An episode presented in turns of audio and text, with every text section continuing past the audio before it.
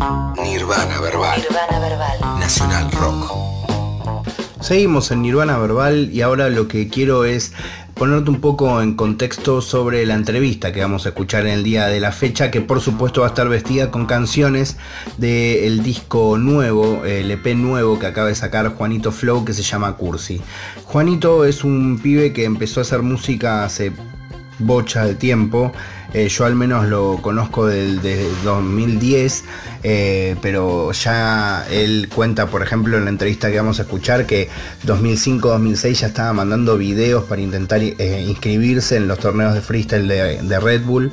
Em, y, básicamente participó de casi todas las etapas de, de, la, que fue viviendo el mundo urbano, la cultura urbana en nuestro país, tanto de, las primeras competencias de freestyle como el kiosco métrico, eh, como los primeros eventos de Red Bull, fue a casi todos, eh, le gusta muchísimo el freestyle, aunque se dedica a la música, fue de los primeros en, dedicarse exclusivamente a, la música en una etapa en donde obviamente no había ningún camino para recorrer siquiera, eh, en un contexto en donde algo que queda muy muy, graficado en las canciones de Cursi. Eh, la única alternativa que tenían los raperos era hacer, hacer rap conciencia o ser medio gangster. Él no encajaba en ninguna de esas estructuras y, por otro lado tenía un oído muy grande, le gustaba el reggae, le gustaba el metal, le gustaban muchas cosas eh, y por supuesto eso lo marcó siempre como una especie de bicho raro, eh, pero, pero con, con muchísima al menos en mi interpretación, con muchísimo brillo, con, em, con una identidad súper propia y que, al menos a mí me resultaba siempre mucho más fácil identificarme con él eh, que con muchos otros raperos que veía en Argentina, con los que me, costaba más quizás eh, hacer ahí una, una conexión, más allá de que que ya me gustaba que existiese rap en, Argentina. Hubo una canción que lo marcó mucho, que se llama Flores y Coca-Cola Fría. Em, que, es una canción histórica, que, por supuesto es algo que funcionó en un momento que él después nunca quiso repetir, como todo gran artista inconformista, eso lo, marca él como alguien muy, muy interesante. Eh, y después tuvo la posibilidad de conocer a casi todos los, los cracks de, de una etapa del rap en donde todo estaba muy en formación, ¿no? Como núcleo de la conexión real, eh, al chino CNO del oeste, con el que hizo una canción con Basuras Crew, eh, a Fianru, a Frane, eh, incluso habla de cuando empieza a conocer a algunos de los pies del freestyle, habla mucho de Duki en la entrevista, de cómo lo admira. Eh, lo cual a mí me resultó muy interesante eh, el análisis que hace. Eh, el disco que, él lanzó, que se llama Cursi, es un disco que está bastante alejado de lo que es el rap tradicional. De hecho, me atrevería a decir que es mucho más melódico, que es más vinculado al reggaetón o al R&B, al pop, que por supuesto tiene barras, pero me parece que va más por este lado. Y, es algo que, conversamos en la entrevista sobre sus influencias, por qué llega a este, a este lugar. Es, es, muy, muy rica la charla que pudimos tener, eh, porque además hablamos de, cómo de repente hay un montón de artistas en la actualidad que la están rompiendo y que tienen una carrera y que viven de esto, y hay un montón de otras personas que, que hacen este mismo tipo de música hace muchos años y que todavía no logran llegar a esa situación Em, que no logra ni siquiera poder vivir de esto. Em, y hablamos un poco de cuál es su, su, análisis, eh, por qué piensa eso. Y algo que, de verdad quiero destacar, em, que, aparece al comienzo de la entrevista eh, con Juanito Flow acá en Nirvana Verbal en Nacional 937, es que eh, le, hace, le, hago una pregunta sobre algo que es muy común en en el rapero, de eso de mostrarse como el mejor eh, de todos eh, y compararse con todos y siempre ser el mejor. Y es algo que obviamente él esquivó en muchas de sus canciones, o en casi toda su carrera, salvo cuando era muy pero muy pequeño. Y hablamos un poco de eso y me, resulta interesante porque es algo que quizás no, no, se habla nunca y que siento que incluso en gente que disfruta el rap es algo que muchas veces resulta agotador. Así que esto me parece una buena manera de que arranquemos, de que tengas el contexto de que vamos a escuchar un poco de Cursi y por supuesto la entrevista con Juanito Flow acá en Nirvana Verbal en Nacional 937.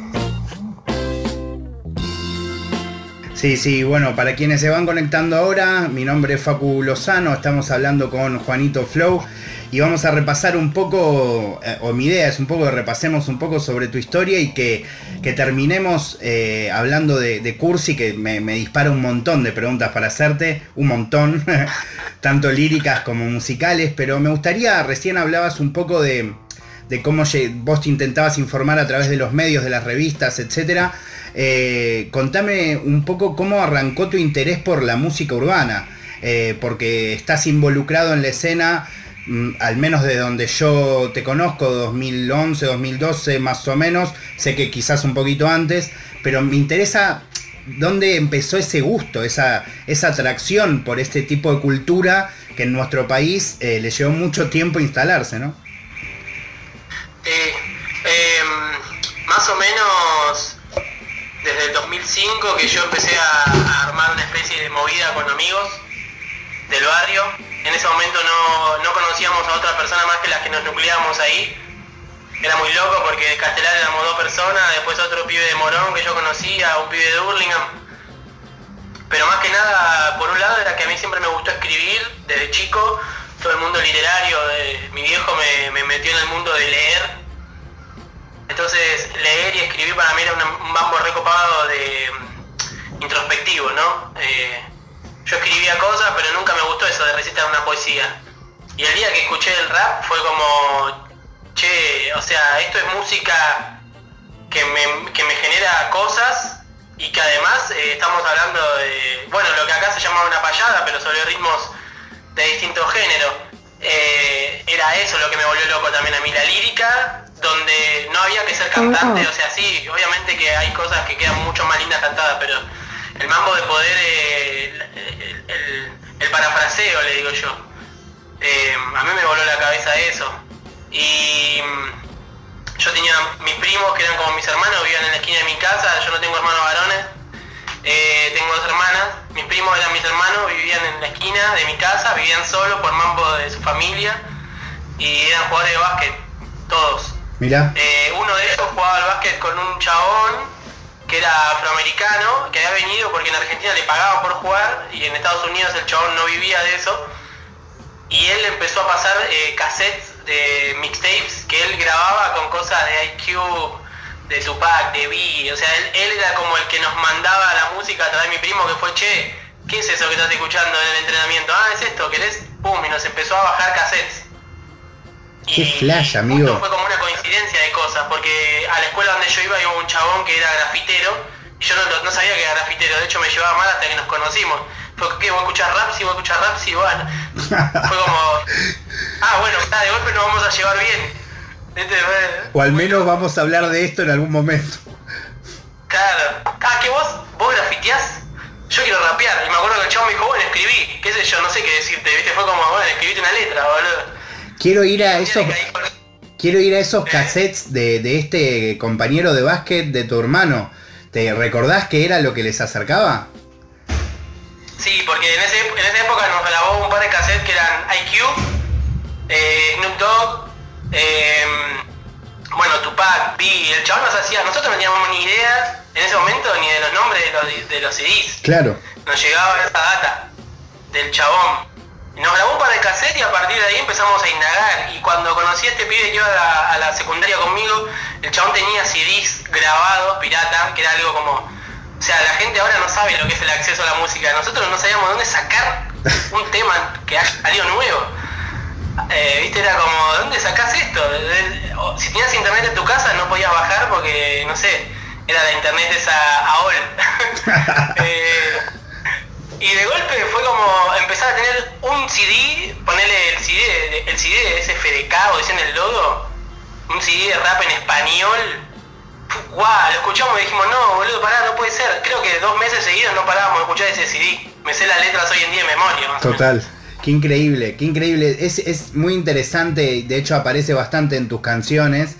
em, y creo que sirve también para las, las nuevas generaciones de lo que ha cambiado no solo el género, la manera en la que se escucha la música, la manera en que nos llega la información, en que se comparte la información y la manera en que se desarrolla una carrera artística eh, de este género en este momento. Me acuerdo de una línea muy que a mí me encantaba de Flores y, Coca Fría, que es eh, en un momento que decís que ¿qué te crees que esto es fácil campeón? Vivir de la canción, o vivir de la canción no es fácil campeón, decís una cosa así. Y es re loco como si bien obviamente hay un montón de artistas que hoy tampoco les es sencillo, también dentro de la música urbana, ha cambiado abismalmente. O sea, hoy no le tenés que explicar desde tu productor, el prensa, eh, el chabón de la sala, a todos lo que es el hip hop, sino que al menos eso ya se entiende.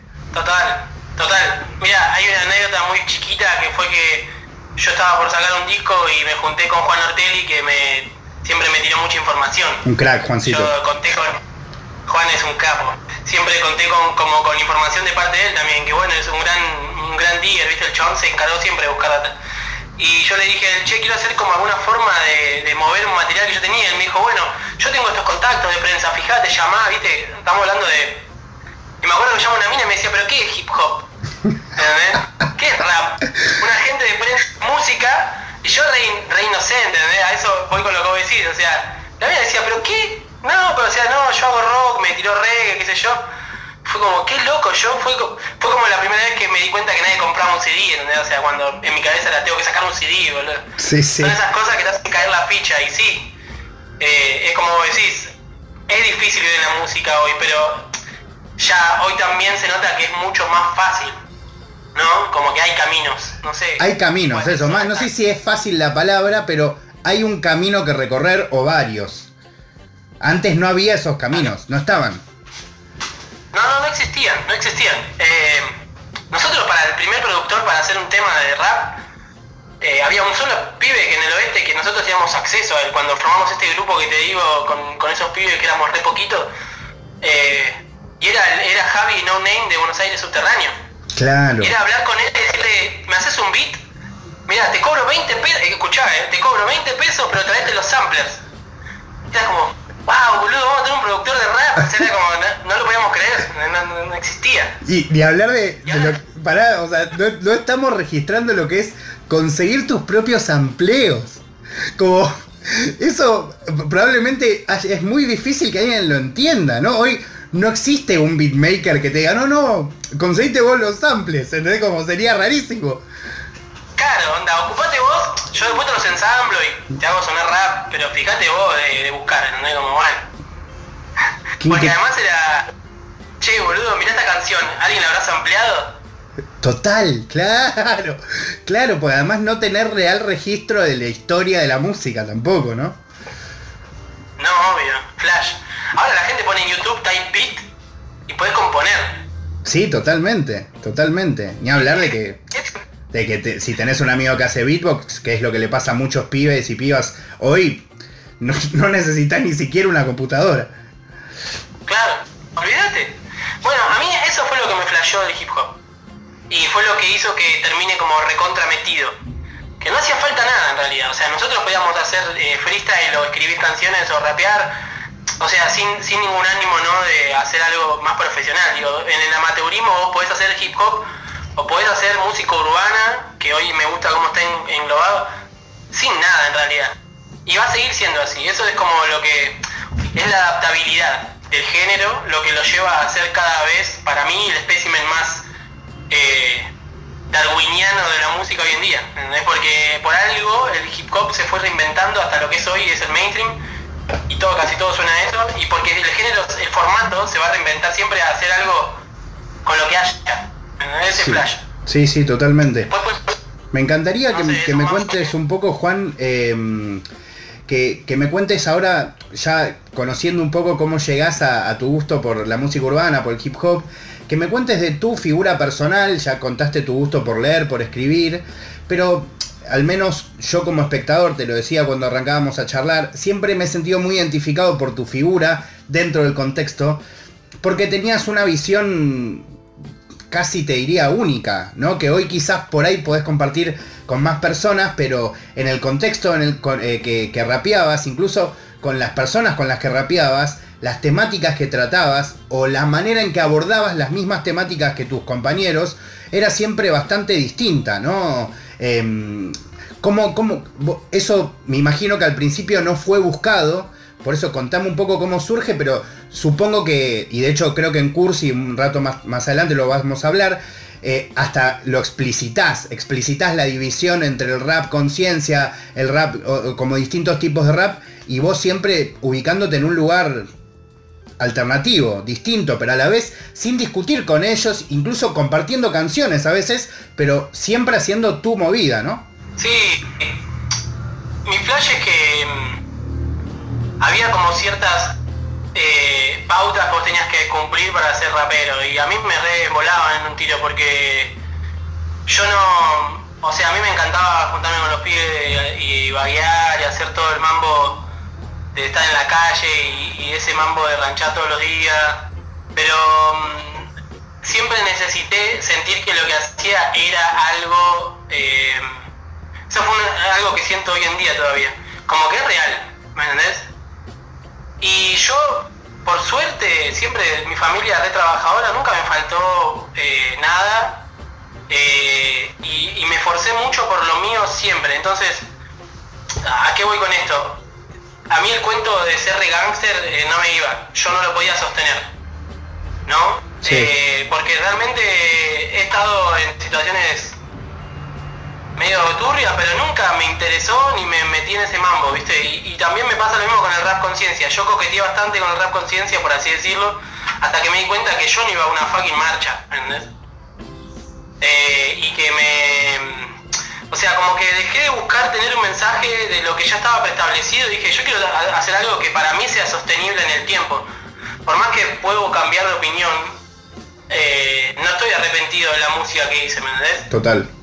De, los mensajes que bajaba. Y, eso me llevó muchas veces a, a que no me daban ni cabida, porque era un chabón, o sea, dentro de los estándares del rap yo era un pibito medio rubio, con anteojos, cara de bueno, y es como, este chabón rapea. Y bueno, dame un micro y te parto, boludo, después de ese mambo, ¿entendés? Y, y la autosuperación del rap y todo ese mambo me gustaba mucho, eso de, bueno, eh, hay que mejorar. Entonces, nada, fue una búsqueda, no sé, no fue premeditado, solo quería hacer algo que pudiera sostener el tiempo. Y para mí era lo que yo hacía con mis canciones. O sea, no bajaba una, una letra. Después lo empecé a ver y empecé a entender también que era obvio que iba a tener más dificultades para tener un lugar. Claro. Más fácil acoplarme a ciertos parámetros para pertenecer que, no, que no cumplirlos. Pero hubo gente que tuvo la capacidad también de verlo y de tirarme una onda, Desde, desde el día cero. Y eso estuvo buenísimo porque hace que uno, mal que mal, se vaya eh, motivando y se siga motivando. Obvio que hacer algo distinto siempre te va a llevar a que tengas menos repercusión, que sea más difícil surgir, un montón de cosas que, bueno, uno pone en la balanza, pero necesito hacer algo que sea sostenible para mí, es Como en mi cabeza. Intentando analizar, sin, sin ánimo de criticarlo, la, la, opción que eligen otros, pero es algo que me pregunté muchas veces, me gustaría saber tu opinión, que ¿por qué crees que hay algo que, abarca mucho de, la lírica rapera? de yo soy el mejor de, todos. ¿Por, ¿Por, qué crees que? ¿Alguna vez lo pensaste? ¿De dónde viene? Eh, esa necesidad, además de, o sea, en distintos países, en distintos idiomas, en, distintas épocas, pero es algo que, no deja de estar, creo que cada vez está menos presente, pero así todo, incluso en el trap, también está presente, ¿no? Como yo eh, soy el que más reproducciones tiene o el que más guita hace o pero siempre hay como una necesidad de, marcar eso y que obviamente cuando aparecen eh, fenómenos como sea el tuyo pero hay otros ejemplos también, eh, llaman la atención, porque claramente eh, muestran algo alternativo, algo distinto, ¿no? Yo creo que tiene que ver con, varios factores, pueden ser sociales, de dónde surge la movida también, ¿entendés? Y porque por, lo mismo veo el bling bling, ponele. Claro. Que es algo que antes en Estados Unidos estaba reinstalado y acá la gente era, ¿qué, ¿qué te haces? El que tenés cadena. Si acá nadie tiene un mango, boludo, en el rap. Pero los niggas venían de un lugar re heavy y de alguna manera tenían que mostrar como I fucking made it, ¿entendés? Y creo que el rap tiene mucho de eso de, perro callejero, o sea, de, lo que te decía hoy, de supervivencia todo el tiempo, de esa cosa del super yo, que en general los que escriben, yo es algo que me, autonalizo, ¿no? Porque digo, ¿dónde, ¿en qué momento me puse... yo mi primera canción que saqué como solista llamaba El Último Barrio.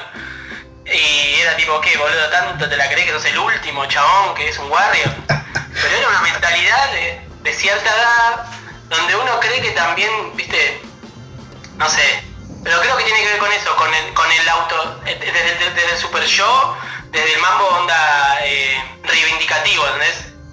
Porque en general los artistas del rap que son así vienen de, romperse el orto. Y de salir de una situación que quizás no era la más deseada. Entonces creo que eso tiene mucho que ver. Supongo yo, ¿eh? Esto es lo sí, sí, sí. Yo pienso bastante parecido, pero me daba curiosidad ver cuál es tu, tu análisis. Es, es interesante. y, por supuesto es cierto. Y también supongo que en los casos donde no se cumple esto, alguien que haya venido de, o de esa vía tan, tan esforzada o, de un barrio complicado, creo que también eh, cuando, se multiplican ese, ese tipo de, estructura, después hay gente que la copia, ¿no? Aunque no la represente. Exactamente, pero es lo que hablábamos de los patrones, es la forma de permanencia. Sí, sí, sí, totalmente. Sobre todo cuando se pierde el hilo de, ok, voy a romperla con el flow, no importa lo que diga. Y ahí hay un relleno de, donde el ego trip es muy simple para la persona que escribe. Para mí, escribirme un tema de, 90 donde yo me digo que soy un capo, es como, es una tarea que me la puedo hacer en 20 minutos. Pero no criticando el género, sino en el sentido de, o sea, es una salida muy fácil, auto, auto enaltecerte, ¿me entendés? Claro. Ahora, meter un flow con algo que tenga una lógica, y ya ahí lo veo más zarpado todavía. Yo ahí ya le veo mucho más. O sea, a mí, para mí las letras son muy importantes, por eso hay muchas veces que me encanta lo que hacen algunos artistas y no me puedo sentir representado por lo que dicen y automáticamente no es que no lo consumo, pero bueno, eh, voy a estar buscando algo que me haga vibrar a otro nivel más fuerte. Claro. Bueno, me gustaría ahora ir, te voy a ir preguntando por personas eh, que me encantaría que me, que me, cuentes cómo fue que entraron a, tu vida y cómo, y cómo las veías en esa época, que insisto, todo era distinto, ¿no? Eh, no es lo mismo hoy encontrarte con alguien medio rapero, eh, o incluso gente como quizás nosotros, que nos gusta mucho el rap o la música urbana, y quizás no nos vestimos re raperos, ¿no? Incluso hoy está esa alternativa, antes era como si sos rapero, te tenés que vestir de rapero. Pero me gustaría preguntarte, por ejemplo, ¿cómo fue que le conociste a Núcleo? Eh, a Núcleo lo conocí en una batalla de freestyle eh, que fuimos con mi grupo de esa época que era llamado Arsbellum. Eh, fuimos a una batalla de freestyle y había un chabón ahí que no sé qué, que era el núcleo, que, que de golpe, no me acuerdo bien cómo fue la movida, pero terminamos en una estación de servicio después de la competencia. Nosotros íbamos mucho a competencias de todos lados, zona sur, sobre todo había mucha competencia de b-boys y que de golpe te metían en alguna competencia de freestyle. Entonces el que tenía ganas de competir, porque era bastante sanguinario, te mandaba. Eh, y, me acuerdo que, o sea, tengo patente el día que lo conocí, vamos a ver por un montón de tiempo, pero el chabón tenía unos auriculares y andaba mostrando unos beats que él había producido y donde me mostraba en un tiro le digo, pero ¿qué? ¿Cómo hace? No, estoy doblando las baterías. Yo digo, wow, boludo, la puta madre, con razón suena así, ese, ¿entendés? Tipo el bombo y la caja, y yo decía, la puta madre este chabón, y era, era el núcleo eh, en su casa de Temperley ya haciendo sus beats, ¿entendés? Al Tortu también lo conocimos ese día, ellos dos lo conocí ese día, hace pero mil años, ¿eh? Qué flash, porque parecería como que, que ya desde, desde esa época tenía el 24 siempre en los auriculares. Sí, sí, sí, sí, no, no, una locura. Cuando lo pienso es muy flashero. Eh, ¿Cómo fui conociendo a los pibes que después fueron parte del, del, del, entorno? Es así, es muy loco todo. Si lo pienso es muy flashero. Bueno, sigamos, ya que estamos, al chino Ceneón, ponele. Y al chino Ceneón, el chino era un chabón que rapeaba como en el subterráneo yo el primer grupo en vivo que vi de, Argentina, de rap, en mi, en mi, zona, fue a Buenos Aires Subterráneo, tocando en una calle que ellos cortaban y hacían un evento. Así que todo lo que venía del palo de Buenos Aires Subterráneo para mí era como wow, y el chino estaba en Buenos Aires Subterráneo, era de la base, y hacía freestyle. Claro. Cuando casi nadie hacía freestyle. Y la primera vez que lo vi al chino era él saliendo, o sea, esto después de años fuimos amigos, pero yo la primera vez que me lo cruzo fue el día que él quedó clasificado en la, batalla, en la batalla de, del 2006, creo, que fue la que él salió campeón. Claro, total. De, los gallos. Y yo estaba entrando y el chino estaba saliendo tipo a fumarse un pucho, no sé qué onda. Y a mí me flasheó porque era un chabón gigante, boludo. Yo era re chiquitito. Y era tipo, ¿viste mono? Y, al final era el CNO, que era el que quedó, eh, bueno, que terminó saliendo campeón ese día en el coso de boxeo. Eh, y después más grande fue por coincidencia, porque yo, o sea, después nos hicimos amigos en un momento en que empezamos a, cada uno a hacer sus movidas, qué sé yo, y yo le invité a una fecha y de golpe estábamos haciendo fechas en Padua donde, no sé, yo hacía el engrudo, ponerle los carteles, salíamos a pegar, cortábamos la entrada, armábamos el sonido, todo, y el chino era parte de ese mambo nos autogestionábamos a, full. Y por ahí de golpe empezamos un par de fechas y pegamos una amistad que hoy en día por ahí no hablamos por tres meses porque estamos los dos re enroscados en la vida y ¿cómo estás hermanito? ¿Todo bien? El chino es un amigo de toda la vida, es una locura. Y otra data que, me interesa es eh, preguntarte sobre, creo, por ahí me confundo, uno de tus vínculos a nivel artístico, al menos más más fructíferos, que fue el que tuviste y supongo que tenés hasta el día de hoy, aunque por ahí no hagan tantas cosas juntos, que es con Franes, ¿no? Que, le, que mezcló un montón de cosas, hizo un montón de beats tuyos, o al menos lo, de lo, mucho de lo que yo he escuchado. Sí, sí, sí, sí, con Franes fue re loco, porque eh, con Franes nos conocemos en la época del MySpace, y Franes tenía 15 años, boludo. Wow. Y, hablábamos por MySpace, y el chabón le, me, me, manda un mensaje y me dice, che, eh, como yo hago beats, qué sé yo, yo lo, encuentro a él por un tema que saca con el flaco de Córdoba. Y de golpe el chavo me dice, yo me mandé a traer el disco tuyo que sacaste por mi papá, que fue a Buenos Aires y me lo trajo a Tierra del Fuego. ¿Qué? What the fuck? Sí, equilibrio. Y yo tipo, no, no puedo creer. Eh, y de golpe un pibito de 15 años me estaba pasando beats que yo en ese momento, Fran tenía 15 años, yo le mostraba temas de Lil Wayne y decía, boludo, yo quiero sonar así y nadie produce acá algo así estoy hablando Lil Wayne, 2000 re, mil largos. Sí, sí, sí. Y el se cagó de risa y en, 15 minutos me mandó un eh, pedacito de un beat que había hecho, que era, boludo, lo que estaba sonando en Atlanta, ¿entendés? Lil Wayne. Qué, qué bestia. Qué bestialidad, por Dios. Y, fue, fue muy loco porque yo seguía hablando con él y éramos muy amigos por internet hasta que de golpe el chabón vino a Buenos Aires, boludo, y la coronó. Y fue, che, Frane, vamos a juntarnos a hacer música, boludo. Él me llevó al triángulo la primera vez. Mirá. Él y el chino, el CNO. Mirá, mirá, qué loco, qué, qué buena historia. O sea, ¿y cuánto pasó desde esa primera charla hasta que hicieron su primer trabajo juntos? Y pasaron como cuatro años, cuatro o cinco años, porque él produjo, él, él detonó eh, como que Frane me llama y me dice, che, quiero hacer un, un disco sobre, sobre temática y quiero. Con él hicimos Loco por Mari. Sí, hermoso. Y ese tema detonó el disco entero. O sea, fue, no sé si fue el primero o el segundo tema que se hizo del disco. Y a partir de ahí empezamos a trabajar con él eh, algunas cosas y de golpe, no sé, eh, por, ahí el, hit de mi carrera, aunque muchas veces digo, uh, la puta madre, boludo, no puede ser que no pueda superar esa canción de Flores y Coca Fría, lo hice con Fran, Y eh, grandes temas que yo hice en mi vida los hice con Frane. Como productor y también como, mm, o sea, como productor de beats y muchas veces como consejero a nivel de, che, esta parte de la lírica te va así, ¿no? Ah, tipo, aprendí un montón con el pibe y es un chabón que le llevo bastantes años, boludo. Cinco años le llevo fácil, o más. Frane no tiene ni 30 años. Y tiene una carrera súper prolífica. Entonces, Frane producía todos los beats de la Conecta, boludo. Y los discos de toda la Conecta, de golpe, los solistas los había producido él ser un chabón hiper prolífico. Sí, sí, sí, una, una bestialidad. Y también cuando el momento para todos que solo conocíamos eh, sus beats y de repente lo escuchamos rapear fue como, no, amigo, no puedes hacer las dos cosas así. No, y encima hacía el de puta madre. Frane vino acá y tipo en un mes había llegado a la semifinal, creo, de una batalla de cara de perro, creo, una cosa así. Tipo, el chabón eh, te sorprendía siempre, haciendo freestyle, sus letras, sus producciones. Era un chabón que no. O sea, es un chabón que no baja de una media de nivel sorprendente, siempre. Sí, sí, sí, totalmente.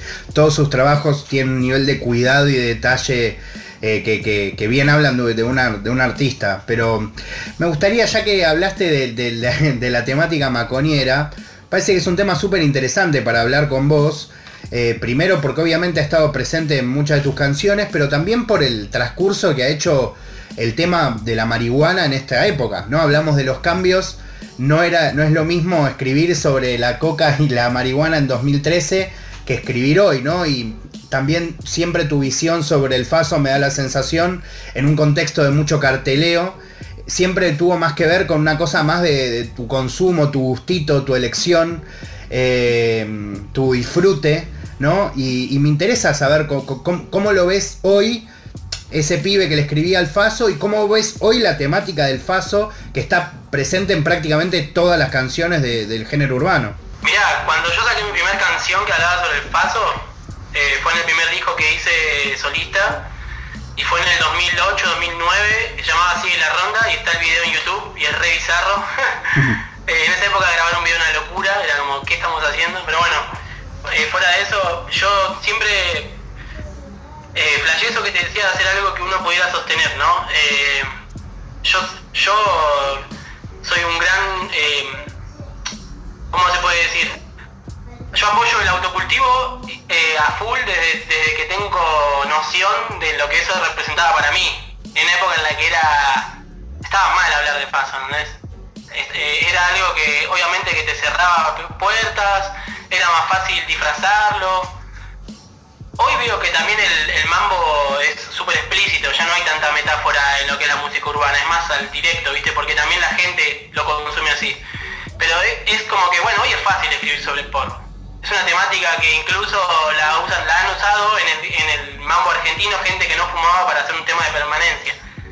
¿No? Que era muy gracioso, de un pibe que yo no, voy a poner el nombre, nada, pero un chabón que había sacado un tema hablando de Faso y de golpe era reconocido y todos sabíamos que no fumaba.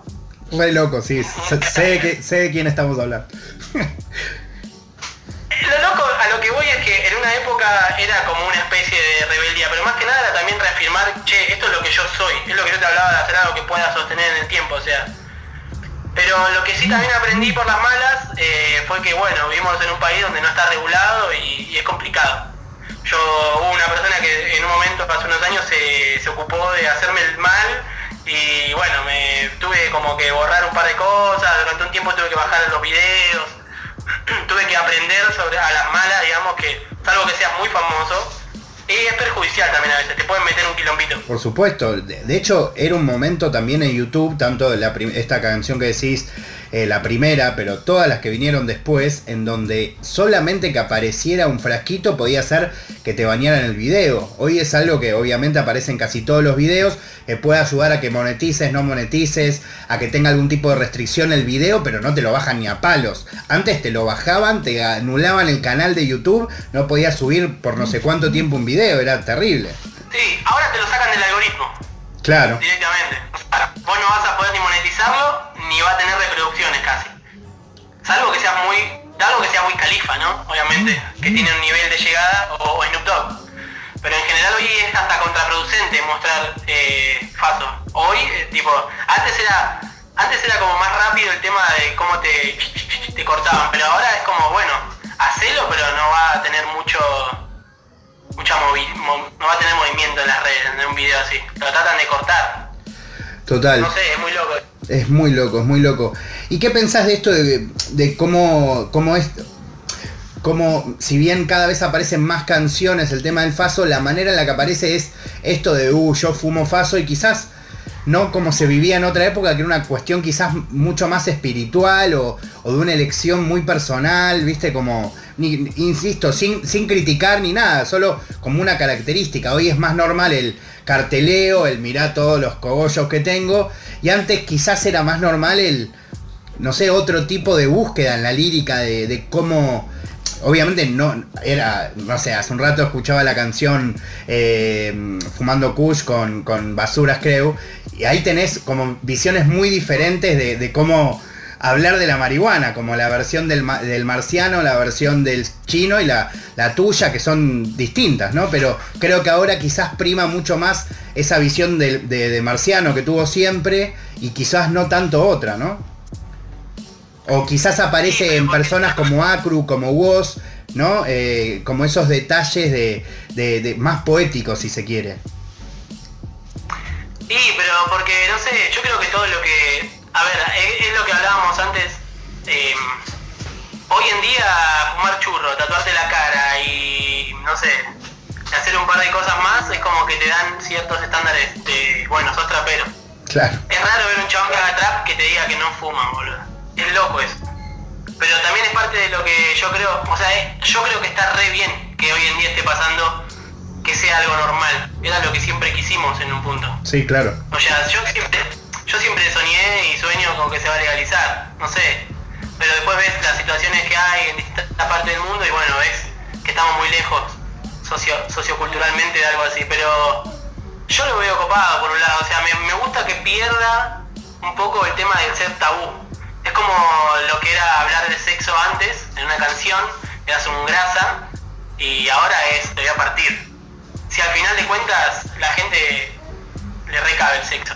Pero bueno, antes era como un tabú hablarlo explícitamente. Y bueno, ahora es parte de la movida. La música urbana como que en un punto tiene muchas cosas malas, porque obviamente para los criterios de esta persona puede tener cosas malas, ¿no? Pero yo lo que veo es, es tan real que no, ya está, o sea, hay muchas cosas que directamente perdieron esa tabú.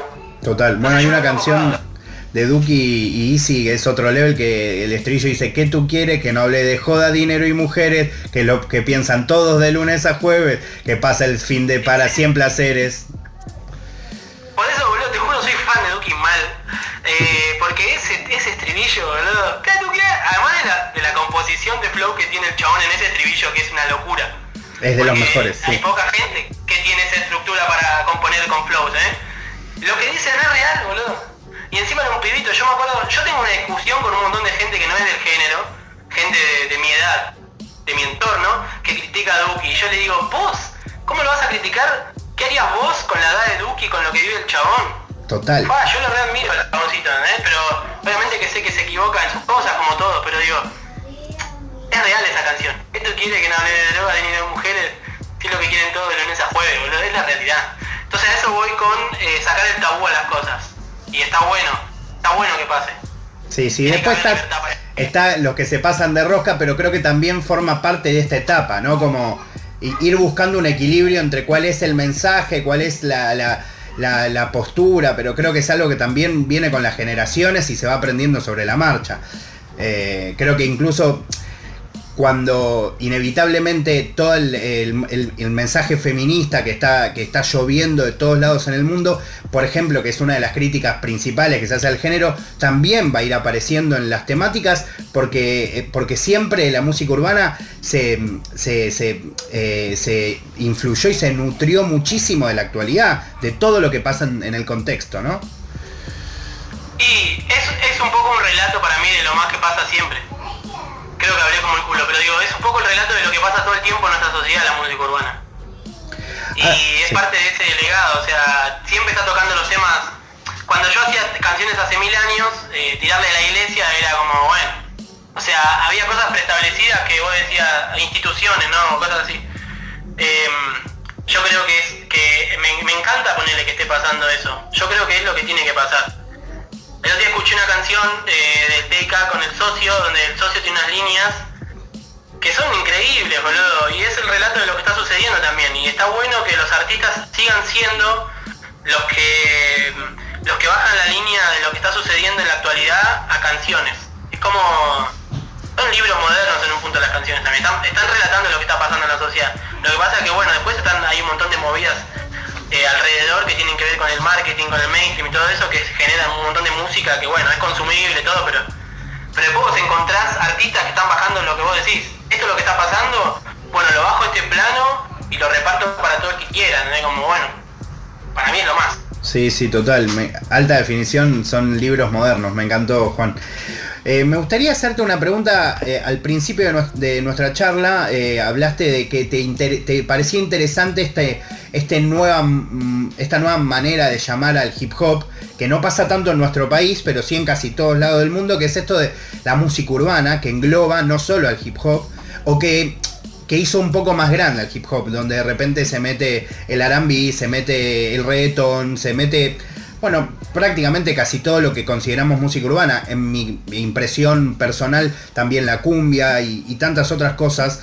Em, y yo siento, y esto corregime, que en casos como el tuyo, em, de personas que quizás empezaron hace tanto eh, eh, con el hip hop más bumbapero, más de, las estructuras de las barras, como que ya llegan a esta etapa en donde, donde ahora empieza a ser más conocido eso, con ganas de experimentar con otro plano de la música urbana. Y lo que siento con Cursi, y lo, y lo, que siento con Cursi es que, em, que de alguna manera estás haciendo eso pero de una manera muy concreta, como diciendo, ok, voy a bucear por todo este plano de la música urbana que me encanta y que quizás no lo tenía tan tocado. ¿Lo, sentiste así, Juan?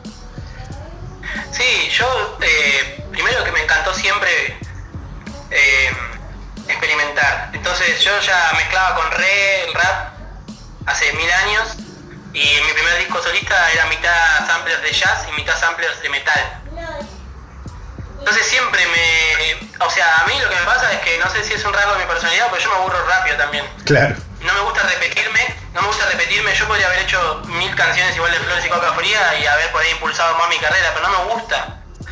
Y cuando se dejó de tener tan...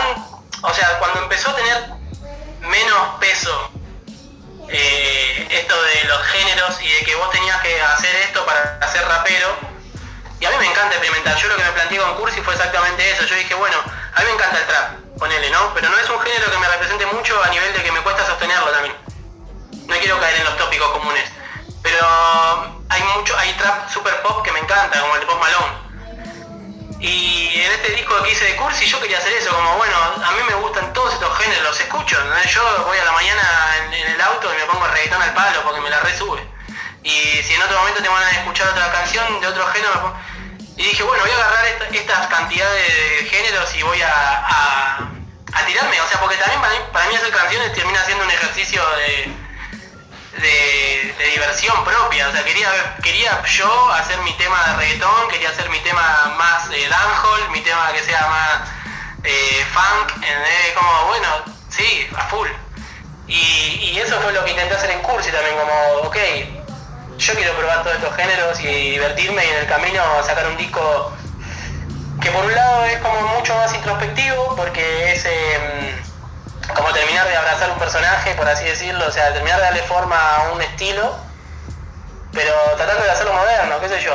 Obvio que a mí me serviría mucho más hacer el trap punk que están haciendo ahora la gente y por ahí tendría más repercusión también. En Argentina no se está dando tanto lo de la música urbana, no son tantos artistas los que se dediquen a hacer reggaetón, ponele. Reggaetón quizás no tanto, así hay bastantes de RB, pero sí es algo que, que, creo que va a ir apareciendo de a poco. Creo que es como que se instaló el freestyle, de ahí el trap, ahora es la etapa del rap que veremos cuánto también llevan que crezca y de ahí a poco yo creo que va a ir goteando. eso me da la sensación a mí. Pero me interesa eh, profundizar con esto, ¿no? Hablas de Post Malone, yo también sentí una, no, una influencia, pero sí como un, detenimiento tuyo de, a escuchar Bad Bunny o como ese tipo de artistas que, profundizan dentro del reggaetón, pero buscando alternativas, buscando eso, eh, mostrarse como únicos. ¿Te, gusta Bad Bunny también o, no? Sí, Bad Bunny me vuela la cabeza porque me doy cuenta que el chabón puede hacer lo que quiere, que él está haciendo esto ahora porque es lo que quiere hacer ahora lo que le da la gana. exacto, pero mal. Pero en muchos aspectos, o sea, Bad Bunny es su propio productor, hace sus canciones, hace sus barras. En, un mundillo donde está recontra reconocido que en general los equipos de trabajo son de más de una persona y donde vos ves que quizás hay muchos artistas que son buenos, pero su equipo de trabajo es bastante amplio y ellos por ahí se escriben un párrafo o dos, el resto de la canción está armada o está comprada y el chabón ese se produce, se graba, hace sus letras, sus estribillos. A mí ese tipo de gente me parece súper admirable. Y Bad Bunny me parece que es un chabón que lo que hizo fue agarrar y decir, bueno, eh, porque antes de Bad Bunny, ¿cuál fue el otro fenómeno? Era, era Anuel, era súper gangster Anuel. Claro, es cierto. Y Bad Bunny hizo reggaetón recontra, pero romántico, ¿eh? Y se repegó mal. Sí, sí, sí. Y no falla. Es alucinante. Sí, no, no, no falla nunca. Y como vos decís, es como que va, va corriendo poquito a poco los límites de lo que él mismo genera. Yo creo que probando hasta dónde puede llegar y siempre cae bien parado, al menos hasta ahora, ¿no? Es que yo creo que es un chabón que, que es muy inteligente. Creo que es un chabón que es muy inteligente y que tiene claro eh, que él puede hacer lo que se le dé la gana, entonces se lo ganó el chabón. Y ya fue. Yo ya cuando el chabón sacó por siempre, flashé, no sé cuánto tiempo estuve escuchando ese disco, un montón. Eh, obviamente que todos son contextos, ¿no? El chabón tiene 20 años, yo tengo 35. Hay cosas de Bad Bunny que nunca me van a llegar a mí porque yo tengo otra edad, pero yo trato siempre, o sea, de disfrutar la música y de no meterle ningún preconcepto. ¿Me entendés? Eh, a mí me gustan muchos géneros musicales. Mientras estén bien hechos me parece que está bueno. Tengo el único es que algo si no me gusta, no me gusta, ¿no? ya fue. Pero no es que tengo un género que no me guste. Y Bad Bunny hace de todo. En el último disco que el chabón sacó, eh, cuando cierra la cola, hace una colabo con Pablito y con Duki el chabón. No Sí, necesita claro. hacerlo. Lo hace porque es un chabón que realmente hace lo que se le canta al orto. Y, y los, y los sube a los chabones a otro nivel encima. Y cierra el tema con el Duki cantando como con una guitarra distorsionada, boludo. Tipo Nirvana. Sí, total. Que a mí me hizo tener ganas de que el Duki se saque tres o cuatro canciones con una banda de rock, ¿entendés? Que creo que es lo que quiere hacer Duki además. Y yo, o sea, yo lo escucho y digo, este Bad Bunny es un hijo de puta. Después de los temazos que tiene el disco y, y el chabón hace eso. A mí me gusta esa versatilidad. El chabón hace temas para bailar, temas... Pero además lo interesante de lo que estás marcando, que es no solo su versatilidad, sino que lleva a que otros busquen en- o, o que obliga o que empuja a que otros salten ese vacío. Porque él podría haberle propuesto eso a Duki, que Duki le diga ni en pedo, amigo. Obvio que le iba a decir que sí, pero, pero digo, incluso podría haberlo grabado él. Pero no, lo hizo que lo haga Duki, ¿no? Y encima yo creo que es algo muy importante porque nosotros como argentinos tenemos un defecto re heavy. Que es que en general no apreciamos lo propio y sí enaltecemos mucho lo de afuera. Algo que es re loco porque ahora en general la música urbana somos como uno de los spots del mundo. En Argentina vos tenés eh, buenos artistas haciendo boom bap, tenés buenos artistas haciendo trap, tenés buenos artistas haciendo música urbana más variable, R&B, eh, que el chabón haya hecho eso es como que para mí a Duki le da como mucha más ventaja que si, que si el Duki hubiera atacado una canción de golpe rock and roll sin que haya pasado eso en el disco de Bad Bunny. Como Total. que ahora el chabón tiene mucho más aval para hacer eso que, que antes. Por más que no lo necesite, ¿no? Porque Claro. el pibe ese no necesita ese aval, pero... No, no, te entendí. Como que le da un certificado de, de probabilidad a futuro. Sí, tomá, boludo, con esto hace, hace lo que quiera, boludo. tomá, terminaste de romper la puerta. Porque además es eso, es como, ah, el Duki, Bad Bunny sacó un tema con Duki. Y mucha gente que no le gustaba el Duki, seguro que ahora le gusta el Duki. Porque Bad Bunny le dio el ok. Tenemos mucho de eso, por eso en Argentina muchas veces las bandas de afuera generan un, fervor tremendo en, vivo y, y antes tocó un artista nacional y ahora se están reivindicando. Pero en una época los artistas nacionales, la gente yo me acuerdo de tirarle botellas a artistas nacionales esperando que salga otro otro de afuera. Bueno, sí, totalmente. De hecho, eh, digo, hoy eh, todo el mundo se sube a esta, esta ola de, de la música urbana en Argentina, tanto medios, todo. A mí me, me hace reír porque veo incluso eh, un montón de artistas geniales charlando con personas que son grandes periodistas quizás, pero que, que no tienen ni, ni ganas de conocer a la persona que tienen enfrente y que terminan siempre un poco mm, invalidando esas conversaciones a futuro. Escucho a todos los artistas diciendo no, como, eh, como que me hacen siempre las mismas preguntas, como, y sí, obvio, si, si tus prensas te llegan a hablar con, con los mismos tres periodistas que hacen todas las entrevistas, digo, no, hay manera de que surja de otra forma. Y esa misma gente, hace un año, cuando personas como yo le decíamos, che, eh, fíjate, yo me acuerdo de algo muy, muy pero muy, muy eh, particular que cuando Duki sacó No Vendo Trap, a mí me, yo ya lo venía siguiendo a Duki en el quinto escalón, me parecía un tipo completamente diferente. Y cuando saca No Vendo Trap, a mí me voló la cabeza. Me pareció, "Est- est- esto no puede estar pasando en mi país. ¿Entendés? Decía, y le compartí esa canción a todo el mundo. Gente que incluso escuchaba música urbana en inglés. Y el 99% de esas personas decían, no, esto es una mierda. Dos meses después estaban todos cantando Gion Guiofo o Loca o ¿entendés? pero las mismas personas. Y esto no lo digo con ánimo de, de, tirarle bifa a la gente, pero sí es cierto que a veces eh, usamos poco los oídos y usamos mucho el prejuicio o, la idea que tenemos sobre las cosas, ¿no? En vez de solo, a ver, escucho esto, me gusta, no me gusta, ¿qué me gusta? ¿Por qué me gusta? Y, necesitamos que alguien te diga, che, esto es importante, mirá, lo miran de afuera, mirá, ¿no? Por eso es algo que te decía, es algo que en Argentina pasa y es un garrón, que es la validación. Eh, hoy en día hay, hay, curadores de, la movida, la que si ellos te exponen, lo más probable es que vos catapultes. Si no, por ahí hasta es complicado que la gente lo tome en cuenta. Y, es, muy loco. Yo me pasó una anécdota personal con un pibe que hacía eventos. Y yo le dije, cuando Cato y Paco Amoroso sacaron No me llegan los rocas. Sí. Eh, yo fui y le mostré a un amigo que hacía eventos, este, fiestas acá en Zona Oeste, tampoco estamos hablando de mil personas, pero eran eventos que funcionaban. Y le dije, boludo, tenés que traer estos pibes. Estos pibes la van a romper. Ahí se conectó el chino CNO, le mandamos un, un shout out al chino. Qué grande el chinito, cómo lo amo. Boludo, y el chavo me decía, hace malísimo, no sé qué. Y, tres meses después, eh, los chabones, boludo, una de las carreras más eh, rápidas en catapultarse fueron la de Cato y Paco Amoroso. Total, total. Y el chabón, meses después, compartiendo las canciones de esos pillos, decía, boludo, eso es un tarado, ¿cómo, ¿cómo no ves lo que te dije? Ahora te van a cobrar un montón de plata para llevarlo, Pero la gente necesita la validación, necesita la repro, necesita que afuera alguien te lo... Y ahí entran. Total. ¿Y qué pensás? Hay algo medio que, está empezando a pasar ahora, que es muchas personas, hablando del chino, eh, muchos raperos o, gente que empezó en la música urbana en tu generación, que, no logró todavía instalarse y que ahora está un poco intentando o, reestructurar su carrera o relanzarla. ¿Cómo, ¿Cómo, ves esa situación que creo que les pasa a muchos eh, colegas y grandes músicos, por otro lado, que o se aburrieron de intentarlo en muchos casos, o simplemente no tenían las condiciones y ahora de repente las tienen. ¿Cómo, ves esa situación? Yo no creo, voy a, hablar por mí, pero voy a trasladarlo a otra persona. Yo no creo que nadie se aburra de intentarlo.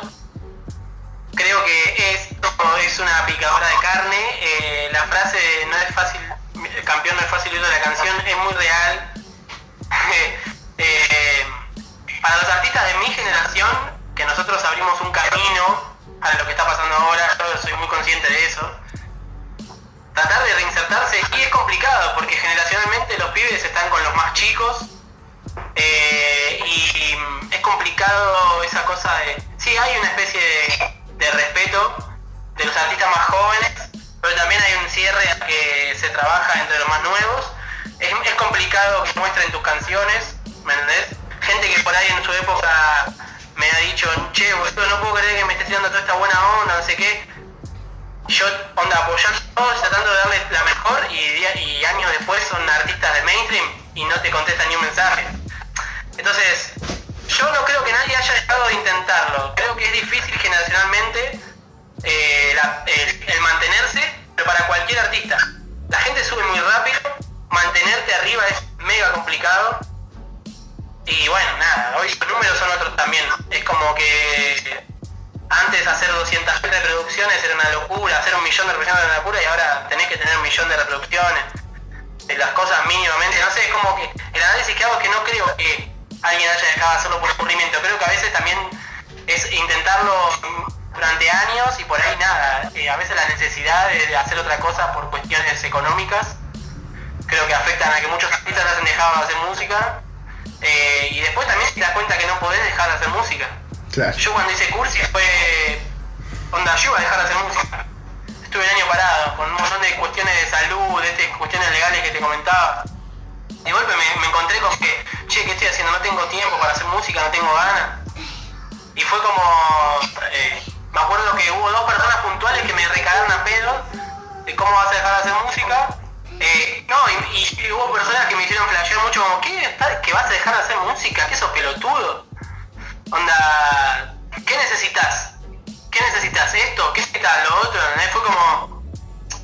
No digo que onda, cuando yo estaba medio como por tirar la batalla, también hubo gente que me, me tiró una soga. Eso es algo hermoso de la música.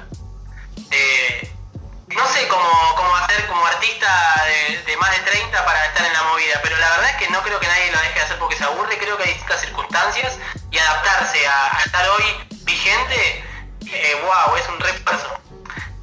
Porque también cambian hasta los hasta los decodificadores, o sea, vos como un chabón de 20 años no usas los mismos códigos para comunicarte que los mismos pibes de 20 años ni en pedo, tenés más de 30 como que hay muchas veces que yo me encuentro con, ¿qué mierda significa F en el chat? La primera vez que vi F en el chat, yo decía, eh. Total, y nada, o sea, lo es todo un mambo. Mantenerte actualizado es un desafío para los artistas también, ¿eh? En cómo sonar, en los códigos que manejabas. Para todos creo, para los periodistas, creo que hay una clave en, en en quienes a veces logramos de alguna manera adaptarnos, me pongo yo adentro también, que, y creo que es algo que vos destacabas al principio, hablando también de Duki, o incluso cómo empezaste a hablar con Frane cuando tenía 15 y descubriste eh, rápidamente, un segundo, eh, y descubriste rápidamente esa, esa capacidad y pudiste aprender también de él más allá de su edad. Creo que hay algo clave en cómo, uno desde la edad que tiene puede ver a las nuevas generaciones y aprender de ello o no aprender de ello. Y, y, cuanto menos aprendas de lo nuevo que viene, creo que más lejos estás de adaptar. Y sí. Em, quiero hacerte una última pregunta, Juanito, y agradecerte por toda esta, esta charla. La gente que se fue conectando fue un montón, así que está, está buenísimo. Em, recuerdo que esta charla con Juanito la van a poder ver en las próximas 24 horas en esta cuenta y el viernes de 21 a 0 va a salir en Nirvana Verbal, el programa de música urbana que hago ahí en Nacional Rock, en Nacional 93.7. Pero me interesa preguntarte, ya que vos fuiste de los primeros artistas, junto con muchos otros, que haciendo freestyle nunca te metiste en la movida del freestyle y que siempre dedicaste a la canción. Em, y siendo el freestyle lo que de alguna manera impulsó todo, todo esto, yo siento eso al menos, ¿no? Como le terminó de dar esa patada de propulsión que necesitaba el contexto o la movida urbana. Que, ¿Cómo ves el freestyle hoy? ¿Te interesa? ¿No te interesa? ¿Hay algo que veas? ¿Algo que no? ¿Te interesa el freestyle libre pero no las batallas? Me interesa tu, opinión al respecto. No sé qué te esperabas que te conteste, pero yo amo el freestyle. Eh, yo me anoté en Batalla de los Gallos, no quedé ni en el, en el casting, en las primeras dos que existieron, 2005-2006, y después siempre eh, fui a todas las batallas de los gallos que hubo, menos una, me acuerdo, porque acá durante un tiempo se suspendió. Yo miro las batallas, tipo la última Urban Router de Internacional, me la miré en mi casa. No, miento, me fui a un amigo a decirle, che, vemos la batalla, un amigo que tiene 42 años. Y, y nos pasamos toda la tarde tomando mate, tomando cuenta y viendo la batalla ve como, bueno, wow, mirá ese chabón, este lo conocía, uh, este me emboló. A mí me sigue volando la cabeza el freestyle. Eh, me encanta el freestyle, amo el freestyle, hablo mucho de freestyle. Pero, pero bueno, eh, terminame de contar, entonces te habías presentado a, las, a, dos de las Red Bull, después fuiste a varias. Eh, yo recuerdo que la primera vez en mi vida que te saludé fue saliendo del Parque Centenario en la histórica batalla que gana de toque en 2015. Eh, que estuviste ahí, estoy seguro, estoy seguro que te vi. Sí, sí, me volví loco cuando ganó el toque. Creo que. o sea, voy a contextualizarte esto. Mira, yo eh, juego al fútbol con mis amigos eh, como defensor y soy malísimo jugando al fútbol y me, doy maña defendiendo porque no hace falta tanta habilidad más que garra, ¿no? Ponele. Eh, nunca sentí la pasión por el fútbol que sienten muchos mis amigos. Yo por el, por el rap siento una pasión que me vuela la cabeza.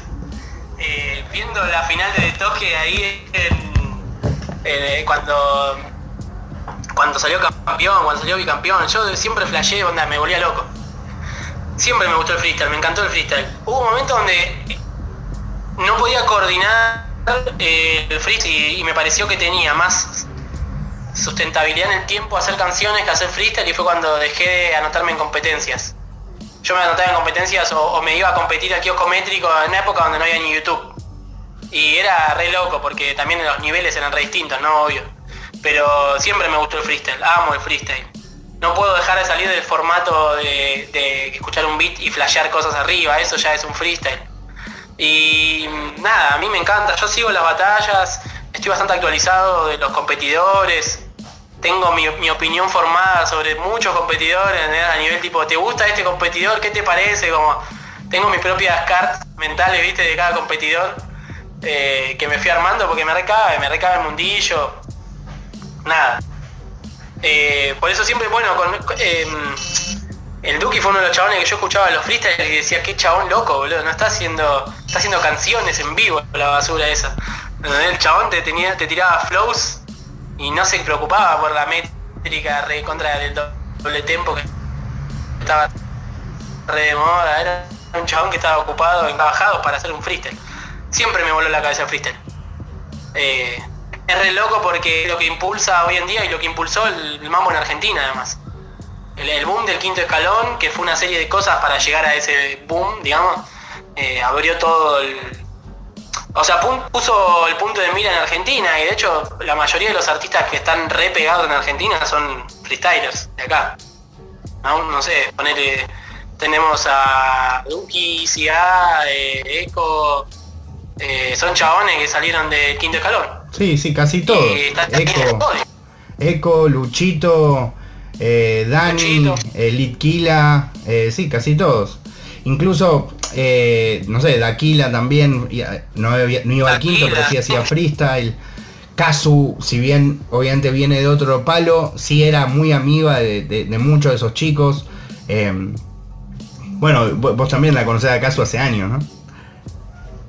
Sí, yo a todos esos pibes los conozco muy poco igual. O sea, tengo la mejor siempre, pero no... O sea, yo también soy bastante como de, no new friends. Onda, la mejor igual, eh, creo, siento mucha admiración por esos pibes, pero no sé, no tengo, no tengo un contacto tan allegado como con artistas de mi generación. Pero sí que sí que soy como fan de ellos. Yo soy re fan.